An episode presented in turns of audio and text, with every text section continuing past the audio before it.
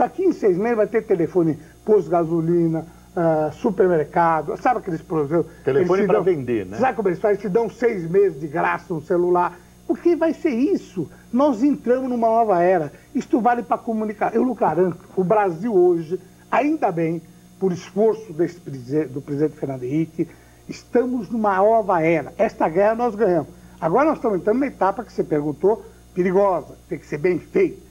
Nós vamos pegar um sistema, hoje a planta é a décima planta do mundo, ou nona, é uma planta que vem do investimento de 27 bi até junho. Então, a privatização, quem for comprar, vai comprar um ativo enorme, um mercado reprimido, vai comprar o controle e vai comprar algo que nunca foi feito no mundo, que vem do investimento de 27 bi. Tem que ser vendido muito bem e tem que ser regulado muito bem. Por isso que tem a Anatel, que é a Agência Nacional de Telecomunicações, que eu acredito que o Senado aprova até quinta-feira que vem, e vai fiscalizar a população. Nós não estamos acostumados a isso.